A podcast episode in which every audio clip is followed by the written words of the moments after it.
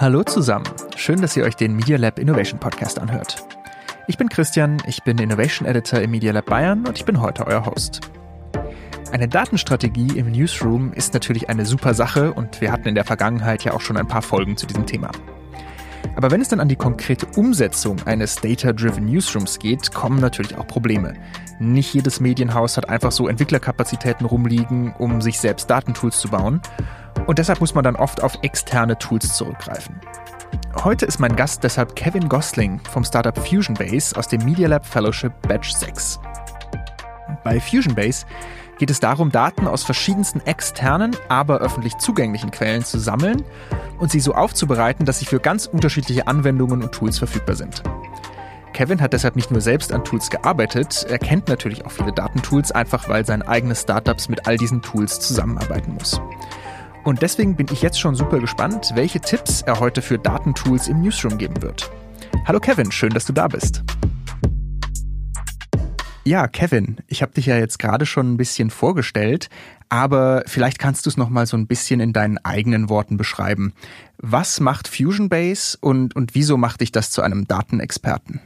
Ja, erkläre ich dir sehr gerne. Also mit Fusion Base bauen wir einen Data Hub für Daten aus externen Quellen auf.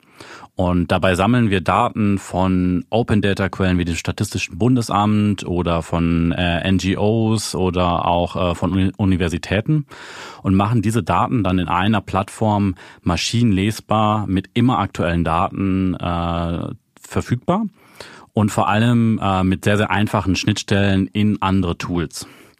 Das heißt, wir beschäftigen uns sehr, sehr viel damit, was gibt es für Daten außerhalb der eigenen Organisation, welche Daten werden weltweit veröffentlicht oder auch verkauft und haben deshalb einen sehr, sehr, sehr guten Überblick über die ganze Datenlandschaft. Und weil wir selbst nicht nur Datenanbieter sind, sondern Technologieentwickler, äh, verstehen wir auch sehr gut, äh, welche Tools und äh, Technologien es auf dem Markt gibt, äh, wo Daten verwendet werden oder wo Daten äh, integriert werden müssen. Vielen Dank nochmal für diese Erklärung. Und du hast jetzt gerade natürlich das Stichwort äh, unseres Gespräches heute auch schon genannt, Tools. Ich würde vielleicht einfach erstmal so fragen, ähm, ihr, ich sagte es schon, seid Datenexperten, ihr arbeitet mit Daten, ihr entwickelt selber Datenschnittstellen. Benutzt ihr überhaupt noch externe Tools in irgendeiner Form für eure Arbeit mit Daten oder ist das bei euch alles selbst gebaut? Also der Großteil ist natürlich selbst gebaut, vor allen Dingen die Infrastruktur, äh, die sogenannten Data Pipelines, wo ich quasi Daten extrahiere, transformiere und dann eben äh, in unsere Infrastruktur lade. Das ist äh, selbst gebaut, unsere Kerntechnologie. Ähm, aber natürlich drumherum, wenn ich mit Daten arbeite, verwenden wir auch viele Tools, wie zum Beispiel äh, Monitoring-Tools, die die Uptime von dem Server monitoren etc. Vieles drumherum ähm, verwenden wir entweder Open-Source-Tools oder kaufen teilweise auch Tools ein. Ja. Wie, ist es denn jetzt, wenn ich äh, zum Beispiel jetzt äh, in einem Newsroom datengetriebener arbeiten möchte und ich bin auf der Suche nach Tools, die mir dabei helfen, sowohl bei dem Sammeln von Daten, aber auch beim Verarbeiten von Daten und schlussendlich dann auch beim Anzeigen von Daten. Woran erkenne ich denn ein gutes Datentool? Naja, erstmal daran, ähm, dass es äh, sich nicht als eierlegende Wollmilchsau beschreibt. Ja. Ähm, das ist nämlich das, was alle gerne hätten, aber einfach äh, unrealistisch ist, weil ich eigentlich immer eine Toolchain habe. Ja, du hast es gerade schon angesprochen, von Datenerfassung bis hin zur Visualisierung äh, benötige ich eigentlich verschiedene Tools. Und ähm, vor allen Dingen später auch in der Visualisierung wird man das äh, merken, da werden wir wahrscheinlich ja gleich nochmal drüber sprechen. Es, ist, es gibt unterschiedliche Anwender. Ähm, sei es jetzt irgendjemand, der einfach nur KPIs in einem Dashboard visualisieren will oder sehr intensiv äh, sich mit Daten individuell beschäftigen will. Äh, für all diese Leute gibt es unterschiedliche Tools und Anwendungsmöglichkeiten. Dementsprechend kann ich das alles nicht mit einem Tool äh, abfrühstücken und muss mir dann genau überlegen, okay, für welchen Prozess oder in, in der Wertschöpfungskette, äh, welches Tool ist da äh, das Richtige für mich wenn wir jetzt einfach mal bei Null anfangen sozusagen, mal davon ausgehen, dass ich jetzt noch gar kein Tool habe, um mit Daten zu arbeiten und wir auch über diese drei Schritte gerade gesprochen haben, also Datensammlung, Datenweiterverarbeitung, Datenvisualisierung. Mhm. Hast du da für jeden dieser Schritte vielleicht ein Lieblingstool oder ein Tool, das du sagst, das ist ein super Tool, um mal in so eine Anwendung einzusteigen, mit dem man mal anfangen kann? Mhm. Ja, also es gibt da, wie gesagt, unterschiedliche Ansätze. Äh, wir sind immer ein Freund, wenn ich ganz neu anfange auf grüner Wiese, ähm, jetzt nicht die großen Projekte zu machen, sondern tatsächlich erstmal quick and dirty äh, anzufangen. Und ähm, da kann ich wirklich mit einfachsten Maßnahmen, äh, mit ein paar Python-Skripte mir zum Beispiel meine Daten in eine Datenbank, wie zum Beispiel eine Postgres-Datenbank laden und dann darauf mit, ähm, sagen wir mal, wenn ich jetzt eine generische Visualisierung oder Dashboard machen will, darauf mit einem Tool wie Tableau zum Beispiel zugreifen. Ja, dann habe ich ein sehr, sehr einfaches Setup und äh, kann sehr schnell ähm, äh, Daten visualisieren und kann prüfen, okay, ich komme ja immer mit einer, mit einer Business-Frage quasi, mit, einer, mit einem Use Case, äh, fange ich ja an und äh, schaue, kann ich die so beantworten? Und wenn ja und mir das Ergebnisse liefert, die ich brauche, dann überlege ich mir, okay, wie standardisiere ich das, wie vielleicht automatisiere ich das stärker? Und wie mache ich die Themen äh, wie Governance, Data Governance richtig, dass ich am Ende auch eine gute Qualität der Daten habe etc. Ähm, du hast jetzt gesagt, äh, sorry, wenn ich da laienhaft nochmal noch mal nachfrage, ähm, du hast jetzt von Python-Skripten gesprochen, das sagt mir schon ein bisschen was und dann auch noch, äh, ich glaube, eine SQL-Datenbank erwähnt. Äh, sind das dann Sachen, die so grundlegend sind, dass ich sie dann wirklich selber machen muss, weil sie für den Datenexperten vielleicht auch trivial sind? Oder ist das auch was, wo ich mit einem, mit einem externen Anbieter, vielleicht mit einer Testversion von einem externen Anbieter erstmal was ausprobieren kann? Ja, also ich kann zum Beispiel, also es sind Grundlagen, äh, wirklich Grundlagen, aber ich kann mir das zum Beispiel nochmal einfacher machen machen mit, äh, wir finden zum Beispiel als Datenverarbeitungstools, vor allen Dingen, wenn ich Daten aus Webseiten etc. rauslesen will, Tools wie Segment, segment.com, sehr, sehr gut, wo ich ganz einfach nur in einem, in einem Code einen Snippet reinmache, ähnlich wie bei einem Google Analytics Tracker und dann einfach ganz einfach konfigurieren kann mit ein paar Klicks, in welche Datenbank schiebe ich das. Ja, ähm, das kann ich dann zum Beispiel auch einfach in einen äh, von AWS, also Amazon Web Services Datenbank schieben und dann darauf, wie gesagt, mit einem Tool wie Tableau direkt zugreifen. Dann gibt es alles, das ist quasi alles Plug and Play möglich. Und so komme ich sehr, sehr schnell äh, zu, zu einem Ergebnis. Das ist das war jetzt waren wir quasi so ein bisschen an diesem Punkt, äh, an diesem ersten Punkt in der Toolchain, äh, die du eben schon erwähnt hattest, also äh, wie ich quasi an Daten rankomme. Du, wir haben jetzt über externe Daten gesprochen, an die man da rankommen kann, wo man eigene Datenbanken aufbauen kann. Wenn ich jetzt an Newsroom denke, dann haben die ja vielleicht auch schon Daten oder es gibt schon Daten, weil ich sowieso das Verhalten meiner Nutzerinnen zum Beispiel messe. Und wenn wir jetzt mal einen Schritt weitergehen, vielleicht könntest du da noch mal ein bisschen ins Detail gehen. Du hast jetzt schon Tableau erwähnt, aber ich glaube, das ist ja dann schon Visualisierung. Hast du vielleicht auch noch einen Tooltip dann für die Weiterverarbeitung oder ist das quasi mit dem, was du jetzt eben erzählt hast, schon abgedeckt? Ja, da gibt es sogenannte Data Preparation Tools. Also ähm, ganz unterschiedlich, da hat selbst sogar sein Tableau sein eigenes, das nennt sich Tableau Data Prep. Ähm, dann gibt's aber klassische Tools, die dann häufig aber eher von der IT genutzt werden, wie Talent oder Informatiker, ähm, die es auch schon Jahrzehnte auf dem Markt gibt. Ähm, genau, und was ich gerade genannt habe, das Segment zum Beispiel, ist ein Tool, was äh, deutlich einfacher zu verwenden ist, um auch Daten zu verarbeiten, ja, um die aus Webseiten herauszukriegen, zu transformieren in ein Format, so dass ich die direkt auch visualisieren kann. Kannst du vielleicht einfach mal ganz, ganz basic erklären für jemanden wie mich, der dieses Tool nicht kennt und es auch noch nicht angewendet hat? Äh, wie genau kann ich mir so einen Arbeitsprozess in Segment vorstellen? Ja, also es ist so, ich habe eine leicht technische Komponente. Ich muss in meinen, in meinen Code sagen wir jetzt mal, äh, ne, ne, meine, meine Webseite, ja, einfach ein kleines Code-Snippet reinschreiben, das sind wirklich nur ein paar Zeilen, ja, und äh, dann ab da erkennt das Tool automatisch, okay, welche Events werden denn gefeuert, welche Analytics-Events etc. und kann dann in dem Tool selbst mit wenigen, wenigen Klicks definieren, wo ich die einzelnen Events äh, hinspeichern möchte. Noch eine Frage, die für dich als Experten wahrscheinlich eine blöde Frage ist. Ähm, Kannst du mir kurz erklären, was ein, ein Analytics-Event im Medienbereich auf einer, in einem Newsroom-Kontext zum Beispiel sein könnte? Ja, also es kann zum Beispiel sein, der Nutzer oder der Leser klickt auf irgendeinen Button, auf einen Artikel oder ähm, wie lange er sich auf der Webseite aufhält, äh, klassisch sowas wie Sitzungsdauer etc. Das wird halt von solchen Tools dann, dann erfasst. Und genau, so jetzt hatte ich dich unterbrochen. Ähm, und dann diese, dieses Tools zum Beispiel, dann äh, habe ich quasi dann diese Weiterverarbeitung, mache ich dann damit. Und du hast gesagt, man könnte es sogar damit schon, schon erstmal visualisieren.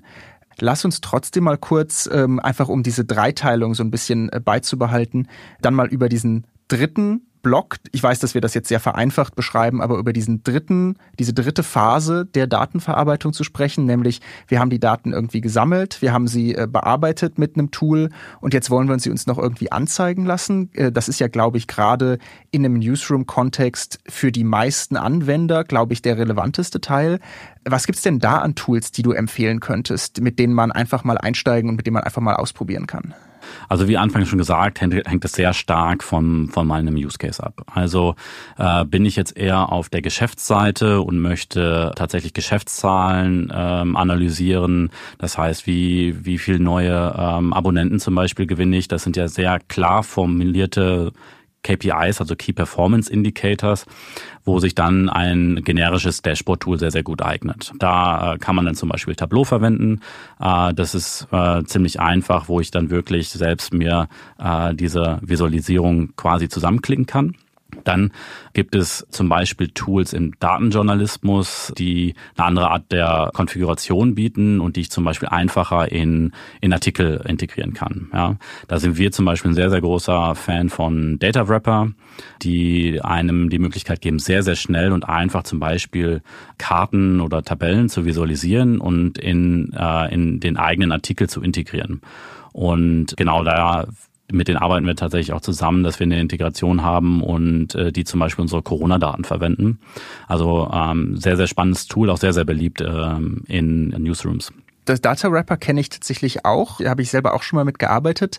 Wenn wir jetzt aber nochmal, äh, du hast jetzt, das war jetzt ein Anwendungskontext für Datenjournalismus, also wo wir versuchen, Geschichten aus Daten zu, zu äh, extrahieren und dann bessere Geschichten zu erzählen. Wenn wir jetzt nochmal in diesen Metriken Analytics-Bereich denken, gibt's da Tools? Äh, ich kann mal ganz blöd fragen, weil das Namen sind, die ich schon mal gehört habe.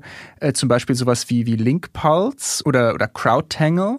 Kennst du die und an welchem Punkt in diesem Dreiklang kommen die denn dann zum Einsatz? Sind das überhaupt Visualisierungstools? Ja, also äh, wir selbst haben noch nicht direkt mit denen gearbeitet, weil wir dort ähm, jetzt keine externen Daten einspielen, was wir ja machen. Aber genau, das sind äh, tatsächlich beliebte Tools, ähm, vor allen Dingen zum Beispiel Content-Analyse zu machen. Und die äh, helfen dir, glaube ich, auch bei dem zweiten äh, Step, um die Daten ein bisschen also zu verarbeiten, in die richtige Form zu bekommen. Ja, äh, dann auch bei der Visualisierung und äh, wirklich besser zu verstehen, wie performt jetzt zum Beispiel mein Content. Also auch da nochmal zwei äh, Tools, mit denen man, die man sich einfach mal besorgen kann, mit denen man einfach mal die ersten Schritte machen kann, datengetriebener zu werden in, in einem Newsroom. Ähm, überlegen wir jetzt mal einen Schritt weiter, vielleicht auch für, für Newsrooms, die schon ein bisschen weiter sind und die schon ein bisschen mehr Erfahrung haben. Ähm, nehmen wir mal an, ähm, ich will habe diese Tools schon genutzt, ich bin da schon ein bisschen weiter in meinem Newsroom und möchte jetzt aber vielleicht den nächsten Schritt machen ähm, wo mache ich da ab, also wo habe ich bei externen Tools Abstriche gemacht, die ich vielleicht nicht hätte, wenn ich dann vielleicht selber weiterentwickle. Also was wäre da so ein nächster Schritt, wenn ich sage, ich kann, kann und will da vielleicht mehr selber machen? Also wenn ich äh, angefangen habe, mal Daten zu analysieren und weiß, was ich eigentlich jetzt genau brauche, äh, muss ich immer die Abwägung machen, ähm, lohnt sich das, das selber weiterzuentwickeln oder eine eigene Entwicklung zu machen oder kaufe ich entweder weitere Lösungen ein oder äh, weitere Features bei den Lösungen, die äh, ich bereits in, im Einsatz habe. Am Ende hängt es viel an dem eigenen, eigenen Prozessen. Es gibt sicherlich Unternehmen, da sind die Prozesse dann so komplex und es hat auch seinen, seinen Sinn, dass sie nicht geändert werden können und Tools dann nicht mehr passen. Da muss ich mir überlegen, okay, wie baue ich das jetzt selbst? Selbst da sollte eigentlich der Ansatz sein, dass ich auf teilweise bestehende Technologien aufsetze, ja, sei es jetzt irgendwie die passende Datenbank oder Data Lake Technologie und Tools wie jetzt zum Beispiel ein Talent oder so, um mir meine Daten zu transformieren und baue dann vielleicht zum Beispiel die Visualisierung und Analyseseite selbst. Ja, weil das ist häufig der Teil, wo, ähm, wo ich individuelle Bedarfe habe. Ja, also vielleicht eigene Algorithmen, eigene Bewertungen von, von den Daten, wo ich dann selbst quasi ähm, diesen Teil, Teil selbst baue. Aber die Infrastruktur, da macht es häufig Sinn, auf eigentlich bestehende Anbieter oder bestehende Technologien zu setzen, weil das häufig nicht Kernkompetenz der Unternehmen ist und äh, auch, auch wahnsinnig viel ähm, Ressourcen frisst und äh, auch Zeit braucht, um diese Technologien aufzubauen. Äh, also quasi, obwohl es die, die eierlegende Wollmilchsau äh, des Tools nicht gibt, trotzdem äh, muss man nicht alles direkt selbst bauen. Richtig, ja. Würde ich auch erstmal von abraten, ja. Und in der Regel ist das auch gar nicht möglich, weil die Ressourcen gar nicht da sind. Wir sehen das bei vielen Medienunternehmen, dass selbst äh, Schnittstellen aufzubauen häufig gar nicht machbar ist bei, äh, bei der Überlassung der IT. Ähm, und deshalb bleibt einem auch häufig gar nichts anderes übrig, als etwas einzukaufen. Und genau, aber das ist auch kein schlechter Weg. Aber das ist eigentlich ein gutes Stichwort, was du da gerade gesagt hast. Äh, machen wir vielleicht mal das Gedankenspiel, weil ich glaube, dass auch gerade, weil es ein Gedankenexperiment ist, äh, ganz interessant sein könnte für die ZuhörerInnen. Nehmen wir doch mal an, ich habe jetzt die Möglichkeit, sehr viel selber zu machen und ich äh, möchte auch sehr viel selber machen. Und ich nehme mir mal das Budget für sowas. Wo würdest du dann sagen, in einem Newsroom, was würdest du dann mit Priorität selber machen? Äh, du hast es gerade schon angesprochen, die Visualisierung. Aber wenn ich dann noch mehr Zeit und noch mehr Geld habe, was würde ich denn dann mit nächster Priorität lieber selber machen, anstatt es mir mit einem externen Tool zu lösen? Ja, also ähm, wie gesagt, äh, Visualisierung und Analyse, das ist eigentlich der Punkt, wo auch die eigene Kernkompetenz am meisten äh, eingebracht werden kann. Ja, ein Medienhaus hat in der Regel keine Kernkompetenz, äh, skalierbare Datenbanken zu bauen. Ja, also da kaufe ich was ein. Ähm, aber die die Medienunternehmen verstehen am besten, wer sind meine Zuschauer, äh, wie erreiche ich diese ähm, und all diese diese ähm, dieses Wissen kann ich dann verwenden, um zum Beispiel bessere Algorithmen zu schreiben, vielleicht sogar mit äh, Technologien wie einem Natural Language Processing, äh, diese zu verwenden, um, um meine eigenen Artikel besser zu analysieren. Das heißt, weg von diesen Off-the-Shelf-Algorithmen, die anzupassen auf den, äh, auf die Texte, wie ich sie, äh, ich sie ja schreibe Häufig äh, folgt das ja oft einem gewissen Stil und kann äh, dementsprechend noch besser äh, solche Algorithmen anpassen. Und ich glaube, darauf sollte dann der Fokus liegen, wenn man viel selbst machen will. Und da sollte dann, wenn man Tech-Kompetenz entwickeln will, äh, sollte sie voraussichtlich dort liegen, ja. Wir haben jetzt über diese drei Punkte so im, im, vereinfachten Datenprozess gesprochen. Vielleicht können wir das einfach mal an einem Beispiel durchspielen. Ähm, ich denke da jetzt zum Beispiel an einen Datensatz, der in Newsrooms immer wichtig ist, äh, zum Beispiel einfach die Verweildauer auf meinen Artikeln. Äh, kannst du vielleicht einfach mal skizzieren, äh, wie der Lauf von so einem Datensatz durch so eine Toolchain dann aussehen könnte? Mhm. Also im einfachsten Fall ist es tatsächlich so, wenn ich es wirklich quick and dirty machen äh, möchte, ist es, ich nehme jetzt zum Beispiel Google Analytics her, äh, nehme das äh, Tracking-Skript, integriere das in meine Webseite und warte dann äh, ein paar Minuten und dann sehe ich tatsächlich schon die ersten Daten sogar in mein Dashboard laufen. Das heißt, das ist wirklich die allereinfachste Variante, wie ich das machen kann. So, wenn ich jetzt einen Schritt weiter gehen will, dann überlege ich, dass ich das zum Beispiel kombiniere mit einem Tool wie Segment, äh, da auch wieder so ein kleines Skript in meine Webseite schreibe, Segment quasi diese Daten sammelt, ich dann überlegen kann, wo will ich das hinschieben? Ist eigentlich egal. Sagen wir jetzt mal, ich möchte es in eine Datenbank wie zum Beispiel Postgres schieben, dann äh, werden automatisch alle Daten da reingeladen ja, und habe die in meiner Datenbank bei mir im Unternehmen. Genau, dann habe ich all diese Daten äh, in meiner Datenbank und könnte dann, äh, sagen wir, ich möchte jetzt eben, das ist ein, was du gerade genannt hast, ist ein gutes Beispiel für eigentlich eine sogenannte KPI, also ein Key Performance Indicator, den ich regelmäßig äh, beobachten möchte, kann dann zum Beispiel auf diese Datenbank mit Tableau zugreifen. So, und jetzt habe ich vielleicht nochmal einen ganz anderen Use Case und möchte jetzt irgendwie nicht nur die Verweildauer messen und habe noch ein paar andere Daten in der Datenbank und möchte das jetzt irgendwie äh, zum Beispiel kombinieren äh, mit der IP-Adresse, die vielleicht gesammelt wird und möchte das, äh, möchte herausfinden, äh, wo lebt diejenige Person, ja, und möchte zum Beispiel herausfinden, wie ist dort das Haushaltseinkommen, Ja, dann könnte man zum Beispiel die Daten von uns verwenden und kombinieren mit der IP-Adresse und anhand der IP-Adresse bekomme ich quasi den Ort und über statistische Daten, die von uns dann kommen, kann ich dann auch rausfinden, wie ist zum Beispiel das Haushaltseinkommen und kann das dann wieder in Tableau äh, visualisieren zum Beispiel. Ja, äh, um das kann ich eben immer komplexer machen, je nachdem, welche Daten ich zusammenbringen möchte und analysieren möchte. Ich würde gerne nochmal zurückkommen auf das, was du jetzt vorhin äh, Toolchain genannt hast, also diese Kombination aus verschiedenen Datentools. Das, das klingt natürlich irgendwie so schön und, und Kette ist natürlich auch ein schönes Bild. Ist es in der Realität auch so einfach, diese ganzen Tools so miteinander zu kombinieren oder gibt es da auch Probleme? Ja, du sprichst das, ja, das Problem mit Kette eigentlich an. Also es ist so, ähm, wenn ich eine Kette habe, muss ich die miteinander verbinden. Und äh, da laufe ich dann halt eben einfach in Schnittstellenproblematiken. So, das heißt, ich sollte nach Möglichkeit auch bei jedem Tool, was ich evaluiere, berücksichtigen, äh, wie einfach ist das zu integrieren in entweder meine bestehende Systemlandschaft oder eben auch in andere, äh, andere Tools. Äh, gute Tools in der Regel, man sieht es sehr, sehr stark in diesem Bereich Software as a Service, ähm, verstehen sich als Teil eines, eines Ökosystems mit anderen Tools. Darauf sollte ich auf jeden Fall achten, weil sonst habe ich das Problem, dass ich individuelle Schnittstellen bauen muss, was wieder sehr, sehr aufwendig ist. Das heißt, man schaut nach Möglichkeit, dass ich eine Plug-and-Play quasi Integration in, in bestehende Tools oder Tools, die ich einkaufen möchte, habe. Und wenn du jetzt nochmal an die konkreten Tools denkst, über die wir vorher gesprochen hatten, ist es bei denen gewährleistet oder gibt es da welche, die sich besser eignen äh, als andere?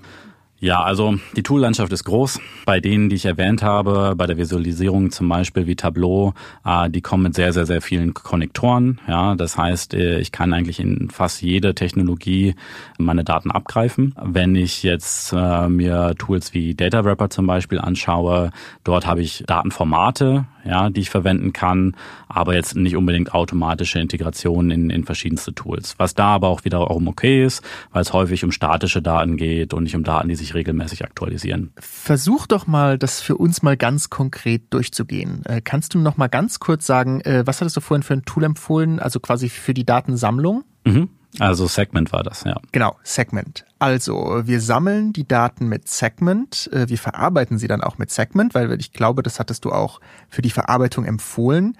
Und dann möchte ich die Daten aber vielleicht mit einem anderen Tool visualisieren, weil es für meinen Use Case besser passt.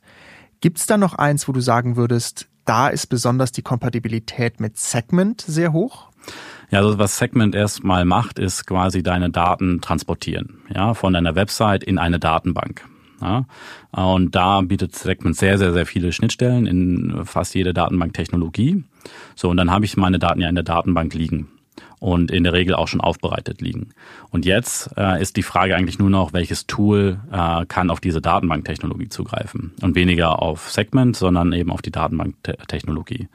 Und äh, da gibt es dann Tools wie zum Beispiel Tableau, die das sehr, sehr gut können. Vielen Dank dafür. Jetzt haben wir über, wir haben über Tools gesprochen, wir haben über Kompatibilität dieser Tools untereinander gesprochen, die natürlich äh, gewährleistet sein muss. Ähm, jetzt würde ich gerne noch über zwei andere Punkte sprechen, die auf diese, die natürlich für ein Tool, für ein gutes Tool auch wichtig sind. Nämlich zum einen die Anwendbarkeit für mich als Nutzer sag ich mal. Also äh, für eher jetzt im Newsroom-Kontext eher als Newsroom-Manager oder als äh, Journalist, äh, Journalistin, die sich dann das Endergebnis anschauen, also Visualisierung zum Beispiel anschauen oder sich äh, schon weiter verarbeitete Daten sich damit beschäftigen und auf der anderen Seite die Nutzbarkeit für die Person, die das einrichtet. Und da wäre jetzt für mich die Frage, brauche ich zum Einrichten von diesen Tools immer auch einen Datenexperten oder gibt es da auch Tools, wo ich tatsächlich mit sehr wenig Datenexpertise trotzdem schon mal was, was machen kann? Also es gibt sowohl als auch. Das heißt, ich habe Tools wie, ähm, wie einen Segment oder auch ein Talent, die quasi Data Preparation machen, die mir die Daten sammeln und aufbereiten, die häufig von Datenexperten oder auch von IT äh, benutzt werden, um die Daten dann in irgendeine Datenbank zu laden. So. Und dann äh, gibt es eben Tools äh, zur Visualisierung, die entweder auch wieder von Experten genutzt werden können. Das können entweder Programmierumgebungen sein wie äh, Python oder R oder irgendwie sehr spezielle äh, Datenanalyse-Tools. Dann gibt es aber auf der anderen Seite eben auch Teile der Toolchain, die ich als Endanwender ohne viel Know-how verwenden kann. Wie gesagt, ich hatte es anfangs schon gesagt, Tableau auf dieser Visualisierungsebene und äh, teilweise eben auch sowas wie Tableau äh, Data Prep, was mir hilft, äh, Daten zu verarbeiten. Wobei da nach wie vor, wenn ich sauber Daten verarbeiten will, eigentlich immer irgendwo ein gewisses mindestens mal statistisches Know-how brauche. Ich brauch, muss jetzt nicht unbedingt die Programmierkenntnisse haben, ja, sondern ich muss schon an, äh, muss halt statistische Kenntnisse haben, was ja bei manchen Journalisten äh, tatsächlich auch der Fall ist und deshalb solche Tools dann auch verwendbar sind. Bin ich damit irgendwann fertig? Habe ich irgendwann genau das gefunden, was für mich passt? Oder wie, wie äh, geht dann die Entwicklung da weiter? Ja, häufig ist man nicht fertig. Das liegt äh, oft äh, nicht an den Tools, sondern einfach in der Welt, in der wir uns bewegen. Wir sind in einer sehr dynamischen Welt mit vielen Umwälzungen durch Digitalisierung. Ja. Ähm, es wird, glaube ich, hart, einen Geschäftsprozess zu finden, der die nächsten zehn Jahre gleich bleiben wird. Wenn das so wäre, dann baue ich meine Toolchain auf, analysiere und ähm, ja, bin damit fertig. Aber weil das in der Regel ja nicht so ist, heißt es, ich komme immer mit neuen Anforderungen. Ja, das heißt, selbst für sehr durchdefinierte Prozesse, äh, wo ich jetzt bestimmte Indikatoren zum Beispiel äh, messe, kann es sein, dass sich der ändert. Und dann gibt es den Bereich der Ad-Hoc-Analyse. Ja, also sehr, sehr dynamisch und der auch immer wichtiger wird, weil ich im, im sehr unsicheren Marktumfeld unterwegs bin. Und wenn ich versuchen will, das zu verstehen, muss ich eben ad hoc äh, verschiedene Fragen mit Hilfe von Daten beantworten. Und das ist immer eine ständige Entwicklung. Kannst du das ähm, Grund mal vielleicht konkretisieren mit Bezug auf Medien, äh, auf ein Medienhaus, auf ein Medienunternehmen? Was wäre da so eine Ad-Hoc-Entwicklung, die du gerade siehst? Ja, also ich fange mal erstmal so an. Was ist keine Ad-Hoc-Entwicklung? Also zum Beispiel, was für mich jetzt wichtig sind, sind Geschäftszahlen. Ich will wissen, wie viele Abonnenten habe ich, wie viel Umsatz mache ich mit denen. Diese Information bleibt eigentlich immer gleich und in, der Regel liegen die zum Beispiel in meinem ERP-System, das heißt äh, irgendwo dort, wo ich diese Zahlen äh, verwalte und kann die jetzt einmal visualisieren. Das wird wahrscheinlich gleich bleiben. Es sei denn, ich habe irgendwie nochmal ein anderes Produktangebot. So, wenn ich jetzt Ad-Hoc-Fragen habe, ist äh, sowas wie zum Beispiel, ich möchte jetzt vielleicht ein neues, äh, eine neue Rubrik aufmachen, Content-Rubrik, oder ich möchte vielleicht sogar ein komplett neues Produkt launchen. Da muss ich mich damit auseinandersetzen, okay, welcher Markt äh, ist zum Beispiel dafür der richtige, was sind die äh, richtigen Leser oder Zuschauer dafür und äh, muss mir dann dementsprechend, muss losgehen, mir die Daten dafür beschaffen und dann eben auch analysieren. Und das sind halt so Ad-Hoc-Anfragen, die immer im laufenden äh, Geschäft kommen. Die können strategisch sein, die können aber auch operativ sein. Und heißt es dann, sind das Anwendungen, wo ich dann meine bestehenden Tools anpassen muss? Oder gibt es dann Fälle, wo ich mir besser dann einfach ein neues Tool besorge für diesen konkreten Fall? Also es kann sein, dass ich da auf neue Tools gehen muss. Ja, äh, wir sehen das zum Beispiel bei uns sehr stark. Wir sind ja Lieferanten oder bieten Technologie für externe Daten an, wo ich eben genau viele dieser Fragen beantworten kann. Ja, und wir wir sehen das vermehrt, dass Unternehmen eigentlich aktuell ihre internen Daten analysieren, also ihre Leserschaft etc. Aber jetzt eben wegen diesem dynamischen Marktumfeld auch mehr auf externe Daten zugreifen, die außerhalb ihres Unternehmens äh, erzeugt werden und äh, die kommen dann auf uns zu. Ja, das heißt, die erweitern und ihre eigene Toolchain mit Lösungen wie unserer.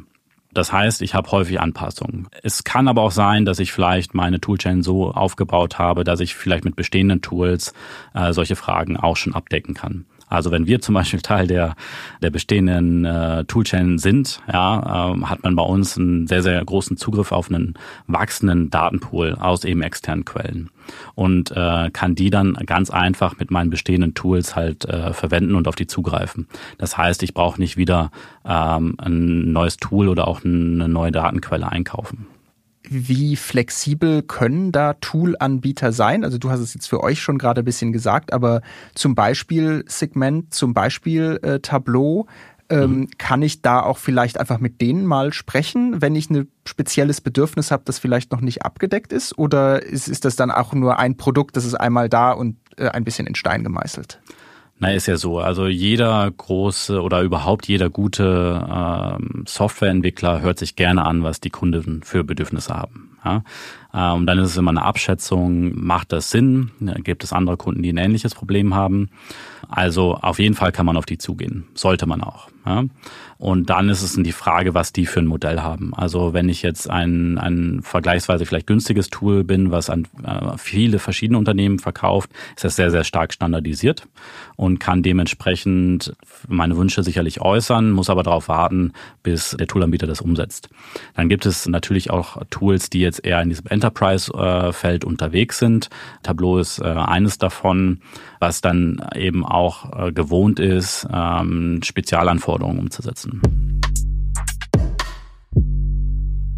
Vielleicht so ein bisschen zum Abschluss an dich als jemand, der nicht nur selber ein Tool entwickelt hat, sondern einfach auch sehr viele andere Tools kennt und mit denen gearbeitet hat. Einfach weil es für euer Geschäftsmodell ja wichtig ist, dass ihr die ganzen Tools kennt, äh, die ihr mit Daten beliefert. Ähm, was wären denn deine drei Top-Tipps an jemanden, der jetzt für seinen datengetriebenen Newsroom auf die Suche nach Tools geht, also ist einmal Kompatibilität. Ist sehr wichtig. Ich muss verschiedene, äh, möglichst einfache Schnittstellen in andere Systeme haben. Dann äh, muss ich äh, schnell, um, muss das schnell umsetzbar sein. Das heißt, keine langen Prozesse von sechs Monaten oder mehr, um ein Tool einzuführen. Äh, die Zeit habe ich häufig nicht. Dann ändert sich die Anforderung auch oft. Ein weiterer wichtiger Punkt ist, dass ich die Möglichkeit habe, das Produkt relativ schnell mal zu testen und in meiner Umgebung auszuprobieren. Dafür muss ich in der Regel auch ein bisschen Geld in die, in die Hand nehmen, äh, aber ich sollte jetzt nicht unbedingt gleich daraus das äh, halbe Million Euro Projekt machen, wenn ich noch nicht genau weiß, was ich wirklich brauche. Ist ein Unterschied, wenn ich das vorher schon mal herausgefunden habe, äh, weil ich vorher schon mal getestet habe, dann kann ich dieses Commitment machen. Aber vorher sollte ich die Möglichkeit haben, möglichst schnell auch ein Tool ausprobieren zu können. Vielleicht noch ganz kurz hinterhergeschoben und blöd gefragt die Tools, über die wir jetzt heute gesprochen haben, zur Visualisierung, zur Arbeit mit Daten, zur Sammlung und Weiterverarbeitung von Daten, äh, geht es für die so? Äh, Gibt es da Testversionen, dass man das mal ausprobieren kann oder ist es bei denen eher nicht möglich? Ja, also bei äh, so ziemlich allen von denen kann ich sehr, sehr schnell äh, mal ausprobieren und meine Erfahrung machen, muss auch nicht so viel Geld in die Hand nehmen. Und wenn ich dann tatsächlich mich für diese Tools entscheide und sehe, okay, das funktioniert, gibt es bei vielen von denen eben auch die Möglichkeit, dann auch mit der entsprechenden Beratung das wirklich äh, fest äh, in meinem Unternehmen äh, zu, zu integrieren und äh, auszurollen. Vielen Dank, Kevin. Wir haben jetzt lange über Tools geredet und ich glaube, jeder und jede, der oder die jetzt mal eins davon ausprobieren möchte oder einen Newsroom datengetriebener machen möchte, hat jetzt ein bisschen Inspiration, in welche Richtung er oder sie starten kann und was man einfach mal ausprobieren kann. Ich danke dir für das Gespräch äh, und hoffe, dass unsere Zuhörerinnen und Zuhörer da auch einige Ideen und Anregungen mitnehmen konnten. Sehr gerne. Vielen Dank für die Einladung. Sehr schön, dass du da warst. Ja, damit sind wir am Ende dieser Folge des Media Lab Innovation Podcasts. Die anderen Folgen findet ihr überall, wo es Podcasts gibt und mehr Infos zu diesem und allen möglichen anderen Innovationsthemen findet ihr auch auf media-lab.de.